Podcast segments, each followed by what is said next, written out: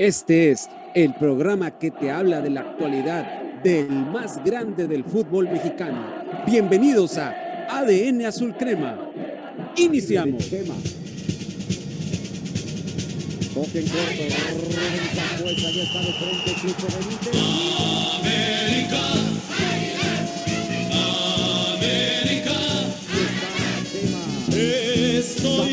Contigo, oye mi corazón. América, América. Muy buenas tardes, tengan todos ustedes y sean bienvenidos a una nueva emisión más de programa de la actualidad del más grande del fútbol mexicano aquí a través de Radio Gol La Campeona, ADN Azul Crema. Baje la aplicación de Radio Gol disponible por el sistema Android y iOS. Y gracias, muchas gracias por seguirnos, muchas gracias por estar aquí con nosotros. Y como americanistas que somos, señores, venimos a dar la cara, porque por ahí varios comentaristas que le van a la América, varios colegas que le van a la América, se esconden, se les fue el internet o algo. No, aquí su programa de Crema también viene a dar la cara y viene a explicar o tratar de explicar qué era lo que sucedió el pasado fin de semana, donde la América es eliminado con justa razón y con justo merecimiento ante los Pumas de la Universidad Autónoma Nacional, de, Nacional Autónoma de México. Perdón, la, por ahí, por la breve equivocación. Pero antes de iniciar, quiero presentar a mis compañeros que el día de hoy se encuentran conmigo en esta emisión de este primero de diciembre del 2021. Saludo a Ángel Eduardo García López. Angelito, ¿cómo estás? Buenas tardes y bienvenido a una nueva emisión más de ADN Azul. ¿Qué tal, teacher? Muy buenas tardes. Gracias por esta bienvenida. Un saludo para usted, para José Luis, para Rubén. Una noche bastante, más bien, una tarde bastante triste o una noche gris para el americanismo que no sabemos hasta cuándo va a salir el sol, porque aquel sol que estaba en el banquillo se opacó, quedó opacado con unos pumas que prácticamente se lo comieron y no solamente los mismos jugadores, sino hasta la afición. Parecía que el sábado en el Azteca era Pumas el que estaba jugando de local, teacher. Correcto, correcto. Fíjate qué buena, qué buena analogía. Cuando llegó Solaris, es cierto, el sol sale en cuapa, era con lo que nos decía la frase y parece que el sol se apaga. Eh, mi estimado José Luis Macías Santa Cruz, bienvenido a una nueva emisión más de ADN Azul Crema. ¿Cómo estás? ¿Qué tal, teacher? Eh, un saludo a mis compañeros Angelito y al buen Rubén Boal, que es un placer estar aquí con ustedes en otra emisión más de ADN Azul Crema. Me siento bien, la verdad, yo ya lo había platicado en otra emisión de otros programas que tenemos aquí en la cadena de Radio Gol, que no me pesa tanto esta eliminación del América como en otras ocasiones, porque prefiero ver a mi equipo eliminado jugando de una manera lamentable, quedando vergüenzas en semifinales del fútbol mexicano. Las semifinales no te valoran, solamente con pasar a semifinales no valora que tengas un buen funcionamiento, que estés dando la cara realmente por una institución. Creo que Pumas es justo merecedor de pasar a semifinales esta liguilla del Grita 2021. Ya lo estaremos puntualizando un poquito más a detalle, porque sí hay muchas cosas que tendremos que puntualizar. Eh, y esto creo que es más que nada un aviso, ¿no? Para toda la gente, quien se quiera poner el saco, que dice que el América es el equipo más grande, que siempre tiene que ganar cada partido, sí, pero lo tiene que demostrar. Así que no solamente la, la, historia, la institución, la camiseta pesa, sino pesa demasiado la afición. Y recuerden, la afición en el América hace que corten procesos. Qué bueno que actualmente ahorita se están manejando uno que otro futbolista que puede llegar a salir y que pues, se, se dice, ¿no? Que la directiva continúa. No es tanto de mi agrado, pero ya lo estaremos puntualizando. Así es. Y le doy la bienvenida a mi estimado Rubén Boal. Rubén, ¿cómo estás? Bienvenido a ADN Suprema. Teacher Delfino, muy buenas tardes. Este, Angelito, José Luis, la verdad es que yo sigo golpeado, sigo molesto, sigo frustrado, sigo muy molesto con, con todo esto que nos pasó el día sábado, porque yo fui de las personas que dijo que iba a ganar 2 a 0 el América en CEU y que el América iba a eh, empatar el partido de vuelta y que prácticamente iba a estar en la, en la semifinal. Y tanto como mis compañeros como yo vengo aquí a dar la cara porque esto que estamos viviendo para mí es una vergüenza, es algo que no, bueno, puede pasar y ya pasó, ¿sí? Pero la verdad es una vergüenza porque este equipo que veíamos super líder se nos cayó terriblemente los últimos tres partidos. Desde que perdió la final de CONCACAF, el equipo prácticamente se nos cayó, lo perdimos y, y de ahí yo la verdad sí veo una moral muy baja y ya no quiero entrar más en detalles, vamos a debatirlo, pero yo me quedo con una frase que acabo de escribir ahorita. Enamorado del escudo azul crema, divorciado de la directiva. buena frase, muy buena frase porque la directiva nos ha dejado mucho que desear. Le mandamos un saludo antes de iniciar al buen José Ramón, que no pudo estar hoy y no porque no quiera dar la cara, sino ya no lo tupimos duro en la hora del taco. Eh, pero lo que pasa es que anda un poquito delicado y trae un problema con una muela, una, una infección en una muela y que la verdad no le deja así como que hablar mucho. Entonces no vamos a tener las petardeces del estimado José Ramón, así es de que no puede estar aquí. Le mandamos un saludo al Pollo Nebraska que por cuestiones de trabajo tampoco ha podido estar con nosotros, lo tienen alejado de, de, de este proyecto, pero aquí está tu lugar, mi estimado Pollo, no te preocupes. Y también me pidieron saludos, Angelito, tú te vas a acordar quiénes son ellos, del, del Team Linaje que están en el canal de Telegram. Este, me pidieron salud, le mando un saludo a Iván Trujillo y toda la banda que ahí están, perdón, comente y comente y comente a cada hora, en cualquier instante. Le mandamos un saludo, nos pidieron ahí saluditos, nos están escuchando, mi estimado Angelito. Tú también mándales un saludo, pues ahí, de ahí nos Saludos, conocimos tú y yo. Sí. Claro que sí, teacher, de ahí, de ahí nos encontramos y aquí coincidimos en este gran proyecto. Obviamente, un saludo para cada uno de los que comentan, ahí a Ma, a Iván, a los que dieron este, este proyecto donde nos pudimos conocer, que es Samuel, este, Jorge Villarreal, Óscar Ortizo, Pelayo, a todos ellos les mando un abrazo y pues que nos estén sintonizando, pues es un, es un halago para nosotros y sobre todo debatir, porque hay que ver qué, qué postura hay que presentar uno como aficionado ante este tipo de situaciones donde parece que la debacle está brillando a una crisis en el América y lo que más me sorprende es que no se están hablando de las semifinales de los justos merecedores de esta Liga MX y que todo se está apuntando en el América. ¿Qué es lo que va a hacer? ¿A quién van a correr? ¿A quién van a traer? Tanto en directiva como jugadores, teacher. Angelito, y empiezo contigo. Tú estuviste en el estadio, si no me equivoco, ¿verdad? Sí, teacher, así es, ahí estuvimos. Tú estuviste en el estadio, has estado en los últimos partidos de América. Dinos en cuáles has estado, nada más para para, estuve, eh, estuve, toda la temporada, teacher, toda la temporada, a excepción en el partido donde América le ganó a Pumas, en ese no, no pudimos estar ahí por cuestiones personales, pero toda la temporada se estuvo con el América, no se le dejó de apoyar, hasta incluso en este partido estuvimos ahí donde pues prácticamente la afición se murió. En el tercer gol, la afición se murió, no, no cantó más, se, se cayó el Azteca y el Azteca parecía que, está, que era ciudad universitaria porque se escuchaba más el Goya en esos momentos. Se parecía más el, al arenero, ¿no? O sea, literal. Exactamente. Ok, ok, y empiezo contigo, Ángel. ¿Tú, tú que has estado en el estadio, ¿por qué pierde este América? Primero, por falta de hambre. La verdad es que los Pumas en el minuto uno trataron de devorarse a un América que lo veían muy temoroso. Y de hecho, en el partido de ida, donde vimos que América jugó a defender el resultado y que yo lo llamaría los traumas del solarismo, porque Solari quedó muy traumado de esa eliminación con Pachuca y que dijo, hoy no la vamos a jugar a defender. Y siendo sinceros, yo no conozco a un equipo que juega a defender y que pueda ganar más que el Atlético de Madrid y en algunos casos. Es el único equipo que yo conozco que juega a defender y que ha quedado campeón en algunas circunstancias. Hoy esta América jugó a defender un resultado, a querer jugársela con el empate y pasar con el librito. Y cuando juegas con ese miedo, obviamente todo lo que tú tratas de alejar es lo que más estás acercando. Y esto fue lo que le pasó a la América. No demostró, no tuvo hambre. Y cuando un equipo como Pumas te viene a jugar al tú por tú, como lo dijo José Luis, no tiene nada que perder y mucho que ganar, porque era de los equipos que decía, no creían que iba a pasar a repechaje, no creían que iba a pasar a liguilla y que hoy que tenía la oportunidad de poder trascender en un proyecto que estaba casi muerto con Andrés Lilini y, la directiva de Pumas, hoy estos chavos dan la cara y dan un zarpazo en el Azteca, pero feo, o sea, fue un golpe frío. El tercer gol fue una cubetada de agua fría para la afición, para el técnico y para los jugadores, porque no respondieron ni uno ni otros como dice el buen José Luis, que contigo voy, mi estimado, fue un golpe de realidad y bastante duro.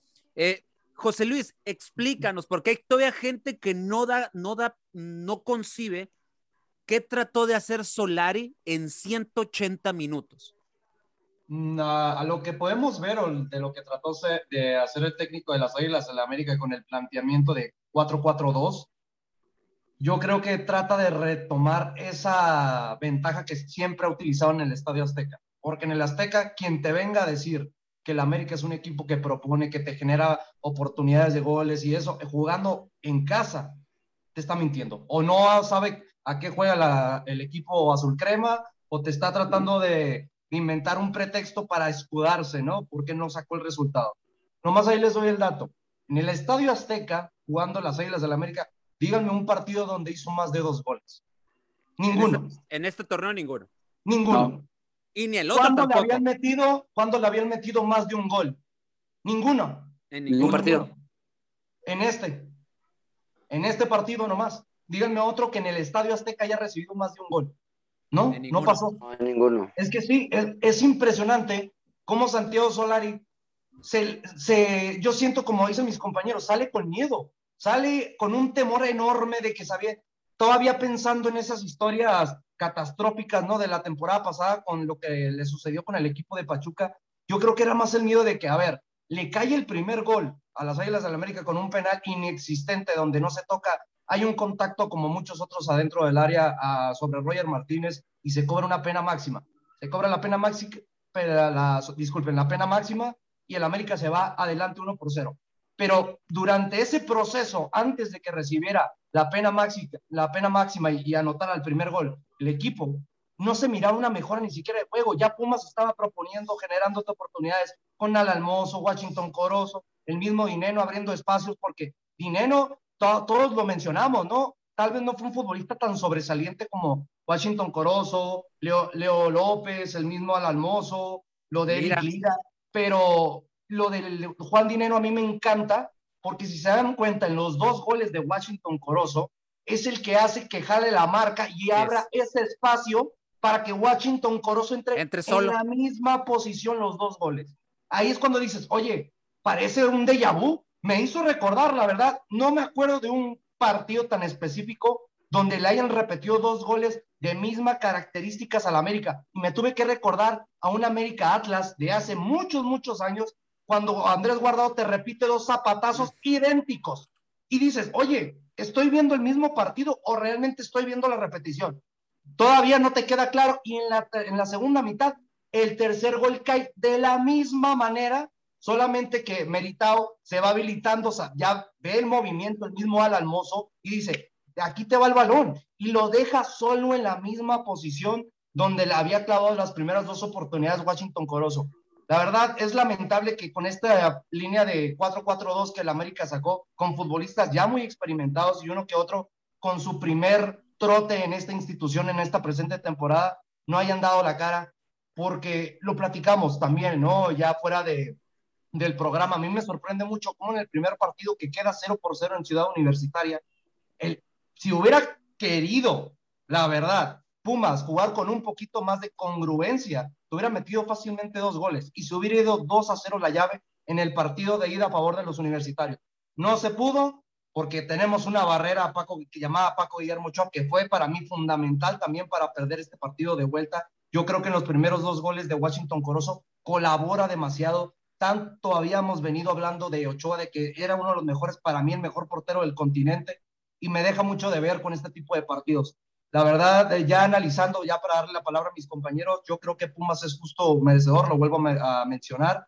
Y lo que sorprende, veamos el precio de, de nivel de plantilla de Pumas con el nivel de plantilla de, las Águilas de la América. Y es lamentable que Pumas, con 13 jornadas disputadas, llevaba 8 puntos, porque en la jornada 13 tú lo, lo descalabraste 2 por 0 jugando en el, en el Estadio Azteca, un estadio donde ya le había sacado el resultado que también todos lo mencionamos en su debido programa, fue algo muy dudoso, ¿no? Ese resultado. Le bastaron 5 a 6 jornadas para conseguir 13 puntos, meterse en el lugar número 11 y eliminar al número 1 de la competencia, como es las Águilas del la América. Eso es lamentable, pero son las bellas virtudes que te da la Liga MX. Eh, Rubén, yo sé que el América, lo, que fue hasta la fe, hasta precisamente hasta el partido contra Pumas, tiene una manera de jugar que ya, ya aquí la describíamos. Un equipo que se defendía bien, solidario, compacto, efectivo. Cada oportunidad que tenía, sabíamos que en el momento, si se le presentaban tres oportunidades, mínimo dos, eran de gol, mínimo. O por lo menos una y con eso era más que suficiente. Ahora bien, Solari plantea los partidos ya al fin, a la recta final del, torneo, los plantea de una manera que todos nos quedamos como que, ¿qué está pasando? Y en liguilla, obviamente, pues la sorpresa fue el partido de ida, donde la verdad jugó prácticamente a jugar a cero y a ver si por ahí metías uno y para atrás otra vez. Un sistema de juego que la verdad no es la historia de la América, no es el funcionamiento que dice el americanismo como debe de ser, pero también entiendo que obviamente Solari eh, estaba, está casi, casi como lo que acaba de decir Angelito, o sea, y, el buen José Luis. Yo lo siento que traumado, no le puedo decir de otra manera por lo, lo que pasó con Tapachuca. Entonces, ¿por qué planteó así Solari estos dos partidos? ¿Por sistema táctico o porque el plantel es corto? Mira, voy a empezar con una pequeña analogía, si me permiten. Cuando uno va a una agencia a comprar un auto, eh, vas a, decides el color, lo, lo, lo, quieres en rojo, lo quieres con rines cromados, lo quieres con... Interiores este, de piel. Quema, quemacocos, con, con, interiores de, con interiores de piel, con lo que tú quieras, ¿no? Tú vas y escoges un, un carro. Cuando una, un directivo de la América va a contratar un entrenador tú vas viendo qué, qué perfil va, va teniendo, cuál es su forma de juego. Y tú ahí tomas la decisión si lo contratas o no. Yo quiero, yo quiero pensar, quiero entender que cuando decidieron contratar a Solari fue porque la manera de jugar de Solari les llamaba la atención. Si no, de otra manera no tendría sentido esto, ¿no? Entonces, ya, vamos a regresar al presente. Este América es un equipo que cuando se defiende saca el resultado. Pero cuando ataca, pierde el partido. Qué contradictorio, ¿eh? Es bien contradictorio lo que estoy diciendo, pero es la verdad. Eh, Solari planteó el primer partido para sacar el 0 a 0 y aquí en, el Estadio Azteca intentó, sabiendo que tenía un invicto de todo el torneo de, en casa, de no perder ningún partido, ah, pues me los voy a comer y, los, y, los voy a, y les voy a ganar el partido y les voy a meter dos centros delanteros. Yo quiero pensar aquí, y esto sí me preocupa, que Solari sintió la presión de todas las redes sociales, de toda la prensa, de, de, de, hacerle ver que jugaba horrible y que jugaba defensivo. Entonces dijo, voy a aprovechar la oportunidad porque tengo el marcador a, a mi favor de un 0 a 0, tengo el Estadio Azteca a mi favor, tengo la localía a mi favor y tengo una historia a mi favor de no perder ningún partido en el Azteca durante el torneo y voy a jugar con dos centros delanteros. Y ahí fue donde le falló. Algo que yo también quería comentarles es que el América el segundo partido lo perdió porque Ochoa, Ochoa, que es un gran arquero, abajo de los tres palos, es un arquerazo, pero Ochoa no sale ni en un incendio ni en un temblor. Y eso es bien preocupante y nunca, nunca lo aprendió. Dicen por ahí que Chango Viejo no aprende maromas nuevas. Desafortunadamente es así. Y yo creo que ese es uno de los problemas. Y yo creo que eh, Lilini estudió muy bien a la América y lo que hemos comentado aquí en los programas de las falencias de la América, de las pelotas a, a los costados, atrás de las, de, la, de las espaldas de los laterales y de los centrales, ahí fue donde se acabó el partido, porque ahí fue por donde atacaron a la América. Y sabemos que los laterales y los centrales son centrales lentos. Y ahí le entraron. Y ese espacio entre que no sale Ochoa y los laterales, que son lentos, ese espacio muy grande fue lo, lo aprovechó, bien lo comenta este José Luis Corozo. Eh, Angelito, eh, y recurro a ti porque, pues, como tú bien dijiste, has estado toda la temporada ahí.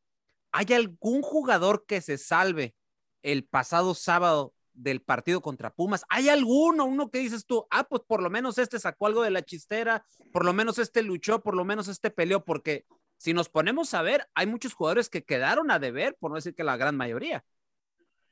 Pues el partido del sábado, la verdad es que quizás intentaron, pero no se les vio sangre, teacher. ¿eh? Yo a ninguno le vi sangre, a ninguno le vi ganas de decir, nos están lastimando el orgullo porque nos están sacando un resultado, nos está sacando el lugar número 11 y no es que te esté sacando el lugar número 11, te está sacando un equipo con el cual tienes una rivalidad de clásico. A ninguno le vi esa intensidad, a ninguno le vi querer dar la vuelta al marcador, pese a que algunos entraron de cambio. Los vi tal y como jugaron aquella final contra Rayados de la CONCACAF. Se murieron de nada, teacher. No vi a un equipo clásico del América en donde se han perdido finales, pero se les vio que intentaron algo, que se murieron en la línea, que trataron de hacer algo diferente en el partido, porque estaban a punto de que se quemara todo, ¿no? En la noche del sábado todos se congelaron, nadie sacó el pecho como tal, nadie trató de hacer algo diferente.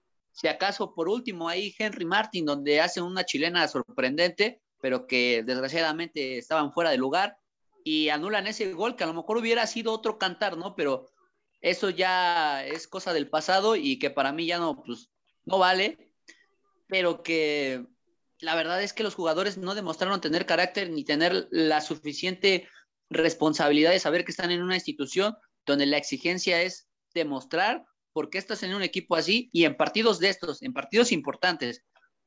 Hoy lo que yo me cuestionaba es un Fernando Madrigal que a su principio me llamó la atención, que en la pretemporada hizo buenas cosas, pero que en este partido del sábado, esos chavos como es Eric Lira y Chucho y Tony López, comieron. Ah, caray, ¿cómo se lo comieron? Eh? no lo dejaron hacer nada.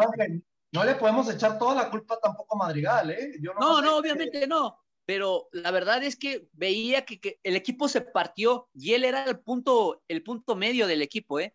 Y cuando él trataba de trascender para generar algo al ataque, automáticamente le ganaban, ¿eh? Le mordían el espacio, trataban de presionarle, de achicarlo, de que se equivocara y hubo algunas pelotas en donde a partir de él venían los contragolpes.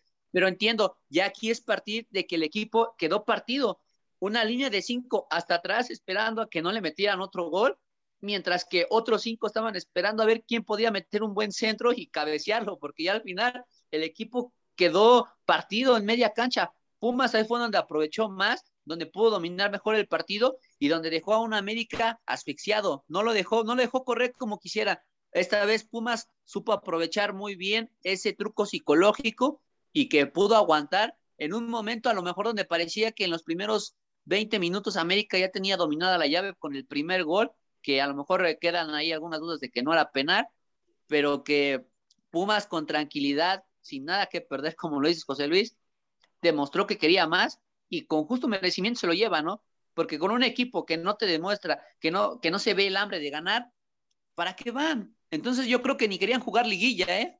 No querían jugar liguilla porque no, no demostraron nada, no, no, no demostraron ni dieron argumentos por decir de que quieren ser campeones. O sea, nada más quedan decir, queremos ser campeones, pero también no solamente es que decirlo, hay que demostrarlo. Y en la cancha, en la cancha del Azteca el día sábado, la verdad es que jugadores se enfriaron, ¿eh? Muchos pechofríos, la verdad, ¿eh?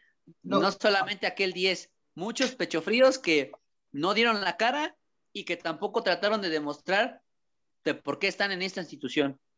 No, y también hay que tomar en cuenta, compañeros, de que los cambios de Solari son pésimos, porque desde los primeros 45 minutos que viste que Lilini te estaba comiendo el mandado, con esos espacios que le estabas brindando en el terreno de juego, hablando de las posiciones laterales y en el medio de la central, donde entraron los primeros dos goles de Washington Corozo, es cuando tienes que empezar a hacer modificaciones. ¿A qué me refiero?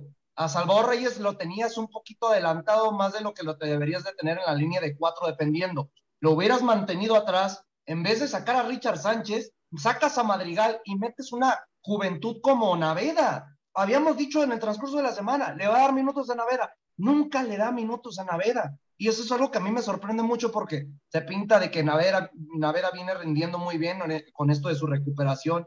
También lo de Miguel Ayun. Desde un inicio que ves que Miguel Ayun no está en la, en la, en la titularidad, en el once inicial, dices, esto ya está mal. Porque Miguel Ayun es el mayor asistidor con Salvador Reyes para la generación de gol de las Águilas del la América. Es otra cosa que no podemos entender. Otra cosa, el primer cambio, cae hasta el minuto 51. El primer cambio, Richard Sánchez. Lo vemos al paso del momento que decimos, ¿cómo sacas a Richard? Y no creo que sea el único, lo hemos platicado en otros segmentos. Desde que vemos que sacas a Richard Sánchez, todo el americanismo dijo, este partido ya se fue al carajo. Todos. Yo no creo que haya uno que realmente haya dicho, no, es que va a revolucionar Córdoba esta entrada, e, este, este movimiento va a generar más oportunidades. No, sabías que perdías el medio campo. ¿Por qué mejor no sacaste a Madrigal, metías a Córdoba y desde un inicio no sacabas a Fidalgo, metías a Benedetti o otro futbolista diferente que te pudiera proponer más del ataque? Porque la verdad, con todo respeto a Santiago Solari, que su último, su único refuerzo que se ha traído en este último año como técnico de las Águilas del la América, que es Fidalgo, para mí Fidalgo, si se habla de que se va a Córdoba, si se habla de que se van muchos, yo meto a, Fidalgo en esa lista, ¿eh? lo incluyo totalmente, que también se debe ir del club, porque es un descarte totalmente de que también Santiago Solari se aferra a no ponerlo en su posición natural. Ya yo creo que al paso del tiempo nos vivimos dando cuenta que con esos cambios, a mí me sorprende mucho porque no sé si vieron que en el transcurso del partido, cuando consigue Pumas el 2 a 1, Lilini es tan inteligente que manda a Eric Lira como tercer central, como medio de contención defensivo. Y cuando vemos ese cambio, dices, ¿qué significa? Te va a depender con línea de cinco para mantener el resultado y jugarte al contragolpe. Saca a Richard Sánchez Solar y dice, no, no, no, a comerle el mandado, ahora sí en medio campo, dice Lilini, y adelanta de nuevo a, Eric Lira, junto a, Leo López, que a Leo López ya lo saca un poquito más adelante para meter a Meritao, pero desde ese movimiento sabía Lilini que ya tenía cerrado el partido, que se le habían acomodado las cosas. ¿Por qué? Porque sacas al futbolista con mayor recuperación y generación de juego de tu, medios, de tu medio campo. Es ilógico realmente los cambios de estrategia tácticos que maneja un técnico como Santiago Solari. Yo creo que eso pecó de soberbia y falta de conocimiento, no en el fútbol mexicano, sino como técnico, porque lamentablemente sí, te juntas 72, 73 puntos en dos en un año futbolístico. Hablando ahorita en cuestión de puntos, si fueran temporadas de torneos largos, América sería campeón y le aplaudiríamos sin ninguna duda. Pero hay que hacerle entender a este señor argentino que ya no está en Europa, está dirigiendo en Latinoamérica, en Centroamérica, en la Liga MX, donde hay un evento muy famoso, conocido a nivel internacional, que se llama Liguilla y se tiene que disputar partidos de ida y vuelta. Tanto lo dijo, y no sé si se acuerdan comentarios antes de la previa de los cuartos de final, oh, es que la liga es como una Champions. Oye, pues ni para las Champions supiste jugar, porque me acuerdo muy bien de tu última Champions, el Ajax te pasó por encima en el partido de ida como en el partido de vuelta. Rubén, con todo este análisis que acaba de hacer José Luis, eh, quiero tratar de entender que me está, eh, que José Luis nos está diciendo que se traicionó solo Santiago Solari. Eh, algo que me preocupa mucho es de que en, un año no conozca todavía a sus jugadores y sepan lo que te pueden dar cada uno de ellos. Y que a Fidalgo, que él fue el que lo trajo, no lo ponga en su posición natural, eso es, preocupante. Y que tú saques a, Richard Sánchez, que es el motor de tu equipo, el que te recupera las pelotas, el que además de, de recuperar, te genera fútbol, lo saques y dejes a Madrigal, que es tu contención tercer, tercero o cuarto contención, por encima de, de Naveda, por debajo de, de, Naveda y de Aquino, la verdad es que sí, sí preocupa bastante, ¿no? Y, ya todos nos creo que nos estaba gustando lo del Ayun por derecha, creo que lo estaba haciendo muy bien, era el, el jugador que ponía los centros, tal vez eh, quizás en el primer partido no tuvo, tuvo un partido muy malo, pero creo que en el torneo tuvo eh, una temporada buena, por ahí tuvo cuatro o cinco eh, asistencias de gol, pero eso es lo que a mí me preocupa de Solari, que no ha entendido, bien lo dijo José Luis y coincido bastante en eso, no ha entendido que ya no está en Europa, no ha entendido que, que ya juega aquí totalmente de una manera diferente y que declaración tras declaración él diga que sí, pues es que somos el, que, el equipo que más puntos hizo, hicimos 72 en un año, y este proceso vamos bien. Y eso, eso a mí me, molesta porque a lo mejor al principio dices, bueno, está valorando lo que hizo el equipo, está valorando lo que hizo, lo que hizo sus jugadores. Pero ya, cuando tú ya das el paso para jugar liguilla, ya tienes que borrar ese cassette y olvidarte de eso y enfocarte a que son, es un partido de ida y de vuelta y que tienes que jugar bien tanto la ida como la vuelta. Y algo que hemos comentado durante todo toda la temporada eh, desde que los eliminó Pachuca es que el América no jugaba bien los partidos de ida. Y ahora, curiosamente, no lo juega bien, pero no lo pierde. Y ahora el partido de, eh, ida, de, de, vuelta, perdón, que ganaba antes, ahora lo termina perdiendo.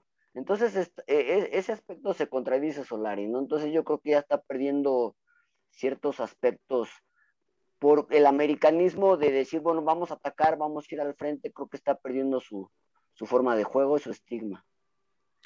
Ok, eh, compañeros, les pregunto esto, el que quiera responderme. Es un plantel ya desgastado. Miren que varios de los jugadores que están aquí, ya, ya, voy contigo ahorita, José Luis, eh, ya ves que levantaste la mano, pero quisiera arrancar con la pregunta.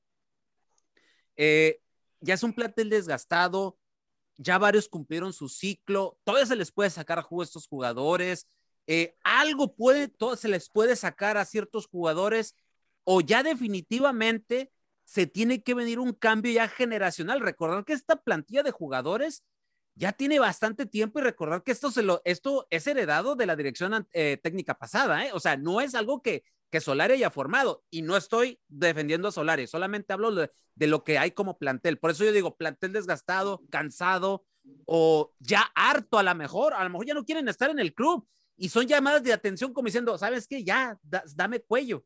Entonces, ¿qué opinan ustedes de esto que estoy comentando? Eh, José Luis, perdón, tú eh, levantaste la mano. quería, ah, quería, comentar algo brevemente de lo que comenta ahorita el mismo Rubén, que me llamó mucho la atención. No sé si se acuerden que cuando termina este partido de América Pumas en el partido de vuelta, eh, con el resultado pues en contra de las Águilas del la América, Solari dice, es que hay que valorar el proceso de un año que se han hecho las cosas bien en temporada regular. Ok, está bien, Concuerdo con él en eso, porque el América normalmente si hacemos cálculos de los últimos años, el América siempre está peleando los primeros cuatro lugares en el, en el fútbol mexicano, ¿no? Ya para pasar antes de las instancias finales. Pero ¿a quién le molestaría que no me importara, en serio, que América terminara en séptimo, octavo y que se fuera a repechaje? Y que repechaje, obvio, se le criticaría porque como un equipo como el América, puede llegar a, el, puede no calificar directo, sabiendo de la grandeza, tal, tal, lo que ustedes quieran decir. Pero de ese repechaje pasa a cuartos de final, y de esos cuartos de final pasa a semifinales, y de esa semifinal pasa a la final, y de esa semifinal, de esa final queda campeón. A la gente creen que les va a interesar las formas de cómo terminamos el torneo o cómo iniciamos los 17 jornadas del fútbol mexicano. Te digo algo, José Luis. Claro que no te digo algo, José Luis, en, la famosa sequía de los 13 años en el 2002, América apenas rascó el octavo lugar. Exactamente. Apenitas. Es que y, le diste, y le diste en la torre al número uno que la que entonces era el equipo de Víctor Manuel Setich, los reboceros de la piedad. Y de ahí el América se enfiló, se enfiló hasta llegar a la final de aquella con Necaxa, que todo dice que Televisa la armó y que tanta petardez que dicen al respecto, pero ahí se rompió la sequía y la, y la Puente los llevó al título. Es que volvemos a lo mismo, no cuenta, hay que hacerle consciente, a, bueno, bueno, me imagino que la directiva es cuando debe hacerle consciente a Santiago Soler y decir, no importa, tú saca la mayoría de puntos que tengas que sacar en temporada regular, pero mínimo afíliate, cásate con un 11, no lo andes modificando cada partido. mínimo estructura tu equipo para que sepas que ya en lo que avanzaste la temporada regular, ya cuando vayas a las últimas jornadas del fútbol mexicano, ya el equipo te está dando los resultados que tú quieras, no solamente por marcador, sino futbolísticamente. Yo creo que eso es algo que si no lo llega a aprender en esta última oportunidad que bien dicen, ¿no? La tercera es la vencida, hablando de la temporada de la Liga MX, pues ya, la verdad, ya creo que sí, todos vamos a concordar que le tenemos que dar las gracias y un hasta luego, ¿no? Porque, a ver, también, ¿se acuerdan del padre del señor Santiago Solari, no? Sí. Que también dirigió las Águilas de la América. Daba un fútbol espectacular, espectacular, pero ¿qué consiguió? Nada. Nada. Igual, no, fue, fue igual.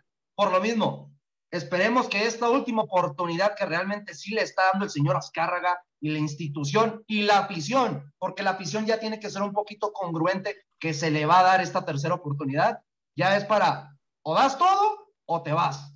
Y hablando de lo, la pregunta que acabas de hacer, teacher, yo creo que no es uno, no son dos, no son tres, no son cuatro. Yo creo que es media plantilla, se tiene que ir seguro. Y sería bueno que enlistáramos, ¿eh? Con mis compañeros y en punto de todos, porque no vamos a concordar con muchos, Como un ejemplo, yo siento que muchos van a creer que Fidalgo se siga quedando. Para mí Fidalgo ya se debe ir, no se le debe dar otra oportunidad. Te digo, yo creo que ahí eh, a quien le gusta preguntar, teacher, o hacer la lista como gustes, manejarlo, pero yo creo que no vamos a concordar en muchos futbolistas. Yo sí haría una reestructuración, fuera de que ya lo hemos platicado también en la directiva, pero pues como no se va a hacer en la directiva, mínimo media plantilla del fútbol mexicano que maneja actualmente las Águilas del la América, se debería ir a buscar otra oportunidad en otro club. Eh, bueno, José Luis acaba de plantear algo. Media plantilla ya no sirve. Y concuerdo yo con él, ¿eh? más de media plantilla ya, ya estuvo bueno, ¿eh? ya estuvo bueno estar solapando tanta gente. Pero entonces coincidimos, Angelito y Rubén, ya la plantilla necesita hacer un cambio. Desgastado todo esto, ¿no? Sí, sí, totalmente. Correcto. Ok, entonces, vamos platicando esto entonces. Una, si, si estamos viendo una plantilla totalmente desgastada, ya, vamos viendo qué, a qué jugadores ya definitivamente se tienen que ir del América. ¿Empezamos por atrás o por, delante? Como, quieran, de, atrás para adelante, como dice el librito, ¿no? Ok. Pues yo creo que no es por mala onda, pero Ochoa, pues sí, ¿no? Sabemos que las características de Ochoa sí es para que se mantenga. Esperemos le haya servido de algo de venir de una temporada espectacular en Juegos Olímpicos y temporada regular con el equipo, pero tiene que seguir aprendiendo, ¿no? Y bien lo dice, bien lo dijo ahorita Rubén Boal, ¿no? que dicen que mono viejo no aprende trucos nuevos y lo que tú quieras. Y habíamos dicho en el transcurso de la temporada, está aprendiendo cosas nuevas para la edad que tiene, pero volvió a pecar de viejo o volvió a pecar de sus inicios del fútbol, lamentablemente. No sé quién concuerde conmigo de que pues debería mantenerse Ochoa, ¿no? Creo que ahí creo que vamos a concordar todos. Yo, yo sí, José Luis, que, que se quede, pero que le den minutos a Oscar Jiménez. Ya es el momento de que un rato se siente Memo Ochoa y que le des tiempo a Oscar. Oscar quiere salir de la institución por minutos. Teacher, no, ¿sabes cuál es el problema de Ochoa? Que no tiene competencia. ¿Por qué mejor no haces un intercambio con Santos? Le das una buena lana a Santos, traes a Carlos Acevedo y lo pones a competir con Ochoa. Yo creo que eso es lo que le falta a Ochoa actualmente. No tiene competencia. Para mí no tiene competencia con Oscar Jiménez. Yo, yo siento que Oscar Jiménez. Yo a lo mejor sí, este, me gustó mucho lo que comentaste ahorita y yo ya lo había pensado. No suena mal. Sí, si, si por ejemplo Ochoa lo mandas a Santos y Acevedo lo mandas a la América, yo feliz, ¿eh? Sí, yo también encantado. De verdad. O sea, no, no, no a competirlo, no a competir en el América los dos, pero sí me gustaría que ya Acevedo estuviera en el América y una negociación con Santos y tú le mandas Pero es que imagínate tener al actual seleccionado nacional y al futuro seleccionado nacional. Estás hablando pero va, pero va a pasar lo mismo. Pero, es que va a pasar lo mismo. Ochoa le va a volver a tapar la salida a Acevedo. Y yo creo que ya Acevedo ya tiene los pantaloncitos puestos como para ser el portero titular de un equipo grande como el pues, América. Pues que, les que le apuren que le porque, convendría. Porque que le apuren porque Acevedo ya está rondando la órbita del Leverkusen, ¿eh? Nada más ahí se las pongo. no, y deja tú, teacher, ¿eh? Mucha gente dice que iría como segundo, tercer portero. No, iría como primero. Primer portero, así es. portero titular de Leverkusen ya es un futbolista experimentado y ya va de salida. Así que ahí es cuando dices, oye, si Carlos Acevedo puede irse a Europa, que no sea estúpido, que se vaya, que aproveche la oportunidad que tuvo, la, la oportunidad que tuvo Paco Guillermo Ochoa. Y dejen ustedes, Ochoa llega a un equipo que sabíamos que iba a pelear descenso como el Ajaxio. Imagínate llegar a uno de los equipos más representativos del fútbol alemán como es el Bayer Leverkusen. Por lo menos Europa League jugaría. No, brilla. Brilla. ¿cuáles son las cualidades de Acevedo? Yo creo que es un portero que sale muy bien. Es un atajador también este, abajo de los postes y además tiene un gran resorte. Y, para compañeros, creo que ninguno de nosotros va, eh, va a estar eh, desacuerdo en esta pregunta que les voy a hacer. ¿No creen que si Carlos Acevedo no hubiera estado en la, en la portería en el partido de vuelta contra Tigres, Santos hubiera perdido un 5 por 0? Fácil, fácil. Lo hubiera pasado por encima el equipo de Tigres, pero no sucede porque tienen un portero con grandes características. Yo creo que le compite el número uno ahorita a Paco Guillermo Ochoa. Yo creo que está un poquito abajo todavía de Guillermo Ochoa fuera de estos eh, tipo de errores que tienen partidos importantes. Pero es que ha demostrado Acevedo y lo vimos en el transcurso de la temporada que con Santos, cuando estaba no, Gibran Lajud, era un desastre el equipo. Era un No desastre. vayamos lejos, José Luis, no vayamos lejos. ¿Qué pasó en el torneo pasado? Llegaron a la final. A lo mejor no la Sí. ganaron, Sí. pero llegó a la final. ¿Eh? Y, Y- y demostró muy que bien- tiene, que cualidades bien. para ser un gran portero. Más bien, Bien para estar en un equipo grande. Claro, no, y bien dicho, porque lo, lo- mucha gente dice, es que Santos estaba muy fuerte por ofensivamente, pero volvemos a lo mismo. Santos es igual que el América. Se opaca mucho el resultado porque los porteros son fundamentales Sí, para sacar los resultados. es. Y ahora, ojo, ¿eh? Pues que le apuren. No sé si vayan a, a poner otro portero porque a Oscar Jiménez, este, él ya quiere salir, ¿eh? Él quiere salir y, y- y América lo quiere retener, ¿eh? Entonces, porque se les, se les yo iría. supe, tengo una fuente, no es tan viable porque me dijo que se está mencionando y se está planificando en la institución enemiga de las Águilas del América, que, que ya parece que hay convenio, ¿no? Ahorita vamos a hablar de eso, pero con la salida de Toño Rodríguez, se dicen que el que le quieren llevar, llevar para competir a Gudiño es Oscar Jiménez, ¿eh? Hijo. Ahí Bueno. nomás el dato. El que quieren llevar a competir al mismo competir. equipo de Guadalajara es Oscar Jiménez. Así que no dudemos un inter- otro segundo intercambio, que ahorita ya lo pl- platicaremos. En la defensa, a ver, compañeros, yo creo que vamos a concordar también de que Jordan Silva se tiene que quedar y el América lo tiene que comprar.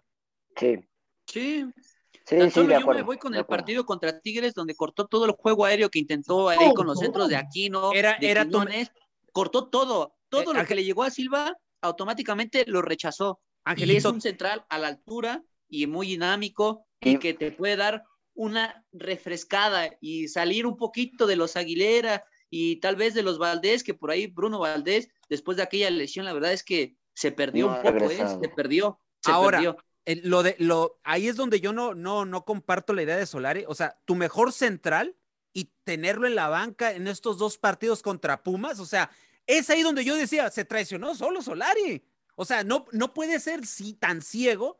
Yo sé que está casado con, con Aguilera, pero Aguilera te falló en los dos partidos claves.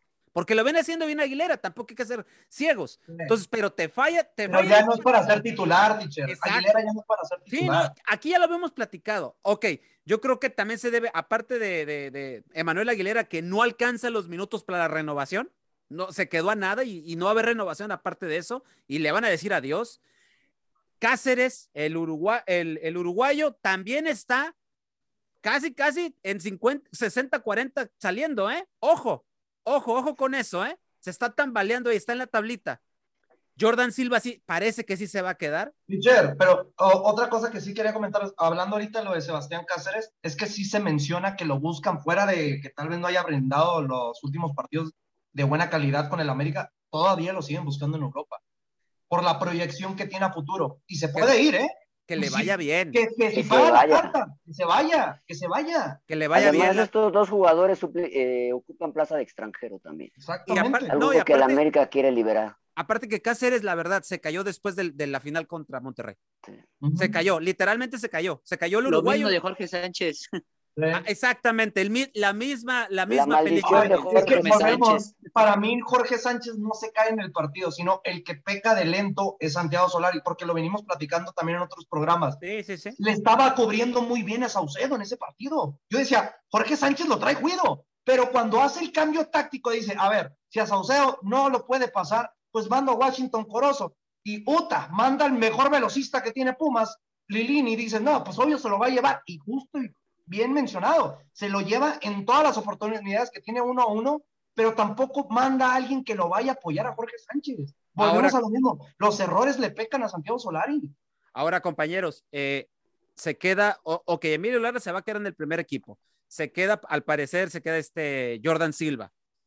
Lo de Israel Reyes, la próxima semana tal vez ya sea oficial que llega al Club América. Lo único es, están lo de, la- lo de los dineros. Negociación por dinero. Le- le aumentaron el, el precio. Yo, este, Reyes estaba costando alrededor de 1.2, 1.3 millones. Como Le están- 2.5, ¿no? Ahora. si Le- no y le están pidiendo entre 2.5 y 3, es lo que está pidiendo Puebla. Sí, Pero para, pero también hay que sentarle cabeza a ese jovencito, porque sí, sabemos que es una de las revelaciones de los centrales en el fútbol mexicano, pero hay que sentarle cabeza, ¿eh? porque los últimos partidos con Puebla, muy desconcentrado, muy, muy de pegar a, lo, a pegar no más por pegar, ¿eh? no, no pensando tácticamente en retener resultados o una jugada táctica.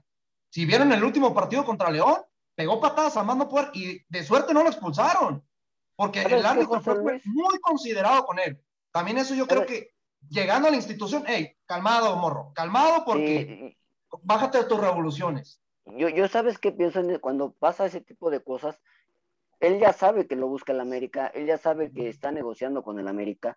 Muchas veces te quieres mostrar de más y quieres hacer más de lo que normalmente estás haciendo cuando lo estás haciendo bien. Entonces, te, quieres mostrar de más, quieres tapar, quieres salir, quieres bloquear. Y presionar, pues. Pegar, presionar. Ajá. Muchas veces tú te presionas por querer mostrar muchas cosas más, eh, dejas de hacer lo que ya estabas haciendo bien. Y quizás puede ser esa la razón. Ahora, ahí les va otra cosa. Se está manejando también que Tigres está pujando por el central Mateus Doria, de obviamente de Santos. Y América va a entrar en la puja, ¿eh? Va a entrar en la puja por Mateus Doria. Entonces, lo único es, ahí vamos a ver a dónde quisiera ir Doria, porque también es, depende también del jugador. Y obviamente ya sabemos la buena relación, sí, obviamente el dinero, eh, la relación también que hay con Grupo Orlegui y, el Grupo Televisa, eso ya lo sabemos, hay buena relación. Pero no creen, a ver compañeros, y no creo que sea algo fuera de lugar, ¿no? A ver, el América ahí es cuando yo creo que Santiago Bañez, que sé que no lo va a hacer, maldita sea, pero ¿por qué no llegas y dices, oye, Tigres, te vende Bruno Valdés? Seguro, ¿cuánto me das por Bruno? No, no, pues te doy esto. Mira, dame esto más y te lo llevas. Convence de vender primero a Bruno Valdés antes de traer a Doria. Es que ese es el punto. Si ya Tigres llega a concretar el fichaje de Bruno Valdés, le abres totalmente las puertas a las Águilas del la América para que contrate a Doria. Te digo, pero el mal manejo de las directivas también lo volvemos a decir. No piensan, no se anticipan como anteriormente en otras situaciones y pasaba. Correcto. Eh, bueno, esa es la situación. Lo de, lo de Luis Fuentes al parecer se queda, ¿eh? Teacher, yo está en mi lista negra, ¿eh? Para que se vaya. Eh, ok, yo nomás les, les, voy a estar diciendo quiénes son los que se, todavía están ahí en, puja. Media cancha. Aquí no se decía que era moneda de cambio. Aquí no se va a quedar. Aquí no se queda. Ahí va a estar. Eh, Richard Sánchez, la situación con Richard es que hubo un altercado ahí de palabras con Santiago Solari después del partido del sábado. Por el cambio, teacher. Exactamente, porque Richard le cuestionó y le dijo que por qué el cambio. Y Santiago Solari, al parecer, no le respondió. Cosa que por ejemplo. Tengo una información sobre eso. Es que el punto aquí importante es de que, no sé si se acuerdan que anteriormente el repechaje y todo eso, hubo una fecha FIFA. Santiago Solari lo mantienen, recuerden, no va a la fecha FIFA, Richard Sánchez. Así es. ¿Por qué? Porque según esto estaba 100% comprometido con el club. Que eso sabemos que tú no ir a una fecha FIFA es una multa para la institución. Y se la pasó porque dijo, no, a mí me importa tener a mi mejor mediocampista en, en, lo que sea de los entrenamientos para que venga ritmo a la liga. Mira, cómo lo retienes y fuera de que lo retienes, no lo, lo, sacas en un partido fundamental para sacar el resultado. Y es lo que por ahí yo supe en otra fuente de que le molestó mucho al futbolista paraguayo de que entonces me hiciste perder la oportunidad de no ir con mi selección para que en partidos importantes no cuentes conmigo.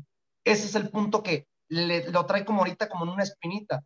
Pero yo creo que tarde o temprano se va a arreglar, compañero. No creo que Richard Sánchez vaya a terminar mal con el técnico argentino porque sabe que le quitaría su puesto titular con una incongruencia, ¿no? Ahora, lo de Fidalgo, lo de Fidalgo se queda, desde ahorita les digo. Yo sé que tú, José Luis, no lo quieres y, yo la verdad, yo, yo, también lo tengo en 50 y 50 Fidalgo. De, de mucho en este torneo, en la segunda mitad del torneo.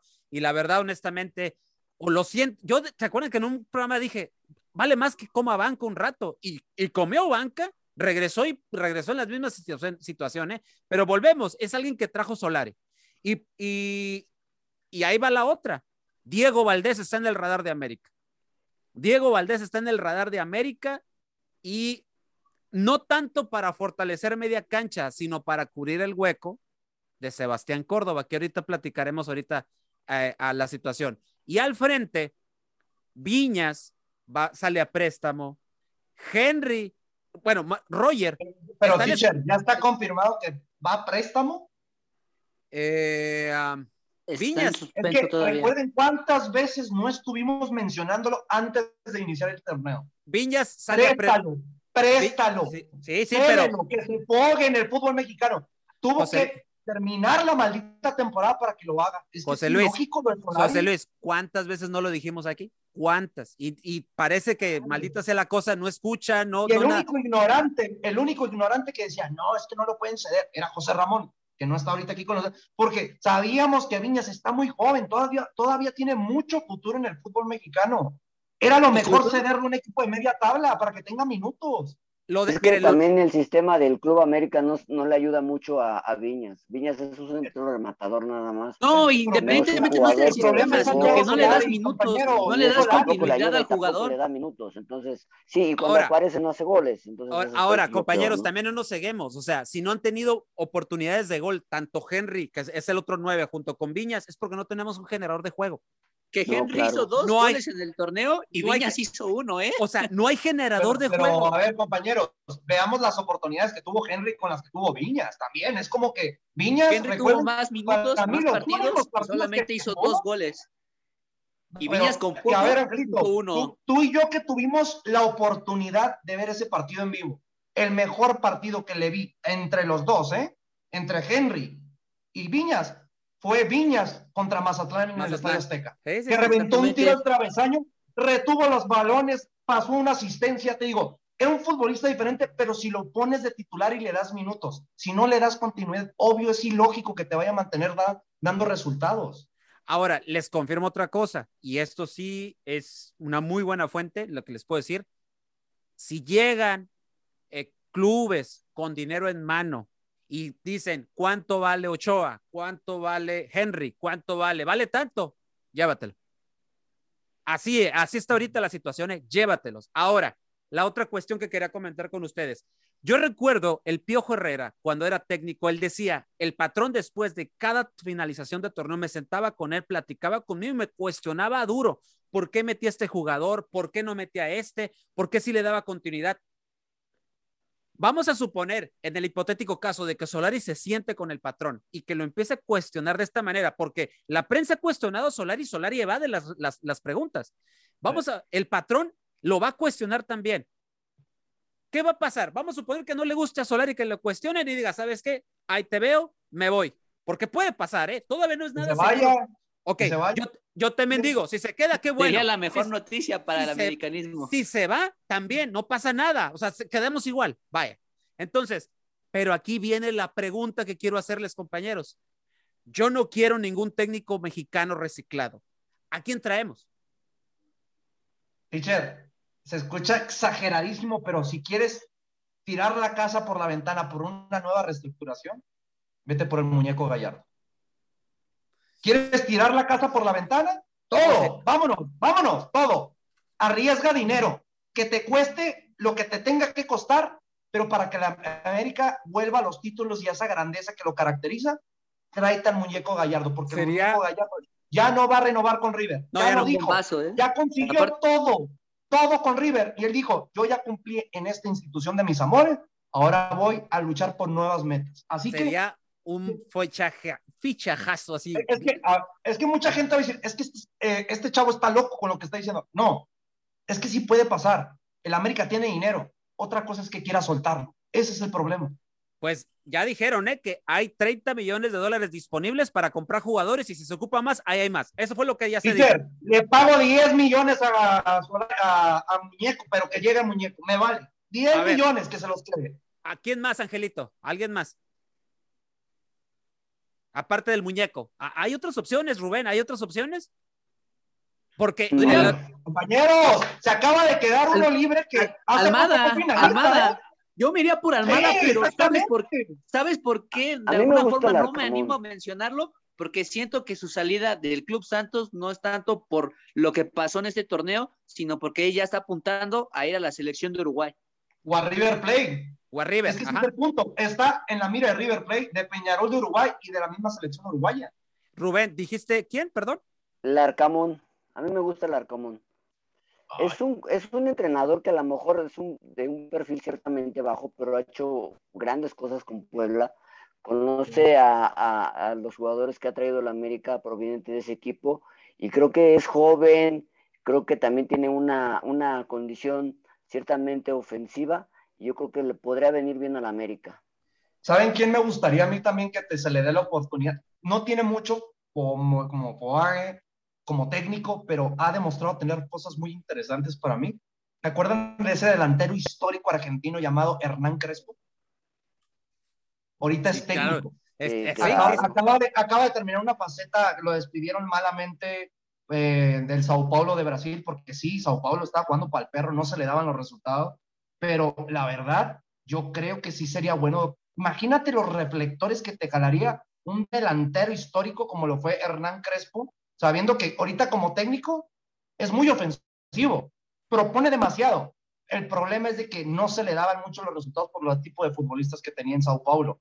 Aquí es, volvemos a lo mismo, si traes a Hernán Crespo, lo vas a reforzar, no lo vas a hacer como Solari de que vas a esperar un año para traerle los refuerzos que él quiere. Ese es el problema. Traerle uno? Y nomás les doy el dato, ¿eh? Hernán Crespo le, le comió el mandado al mismo Santiago Solari. ¿Saben en qué? en fichar a Emanuel Rigoni. Ahí nomás les doy el datito. Acuérdense. Rigoni lo quería. Lo quería Rigoni venía a América. Y Sao Paulo dice, no, yo te quiero, yo te pago esto. Y el que lo pide es Hernán Crespo. Ahí está. Eh, compañeros, eh, bueno, ese es un hipotético caso. Ahorita ya comentamos entre fichajes, entre fichajes que, que, están en los rumores, entre las situaciones de Solari y todo esto. Solari se queda un torneo más. A mí lo que no me gusta es la exigencia que le pusieron te quedas un torneo más, pero tienes que llegar mínimo a la final. Y a mí se me hace que esa exigencia no queda ya. Es levantar títulos sí o sí, si no, que le vaya bien. Y está bien el problema es quién le está poniendo la exigencia. No, Azcárraga. Es volvemos a lo mismo. Si es Azcárraga, Azcárraga le va a pedir el título. No le va a pedir Azcárraga debería pedir el título. claro. No creo que sea Azcárraga, ¿eh? Yo creo que es Baños el que le está diciendo. Ni Baños, ¿eh? Yo apostaría que es Joaquín Balcácer, ¿eh? el mismo que lo trajo. muy cierto. Puede ser Balcácer también. Es que si te vas a gastar entre 20 y 30 millones de dólares para reforzar un plantel, pues tienes que fuerzas llegar a ser campeón. O sea, no, no hay medias tintas. Y si vamos a, volvemos a lo mismo, si una directiva vamos a empezar a bajar otra vez los estándares de la América, pues estamos jodidos. Y que solamente vas a jugar un torneo, ¿eh? y volvemos, volvemos a algo. ¿Se acuerdan de un nombre que se mencionaba y que decías, oye, es que es una proyección a futuro por el extremo derecho. Y tanto decíamos, hasta lo mencionamos en un programa, a mí me encantaría que llegara. Vete por Brian Ocampo. Vas a tirar billetazos. Vete por Brian Ocampo y tráete al uruguayo de Nacional de Uruguay.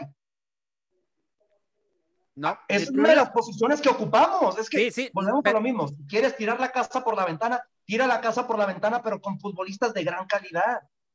Yo, yo siento que América está pecando en un sentido de que como vio lo que le pasó en 2018 y 2019, donde sacó jugadores y los pudo exportar a Europa, está apostando por jugadores de darle crecimiento y que puedan pagar más de lo que los compró. Y siento que por ahí América está fallando bastante, porque debe, yo siento que debería irse más a sus épocas anteriores, donde iba por jugadores consolidados de la misma Liga MX.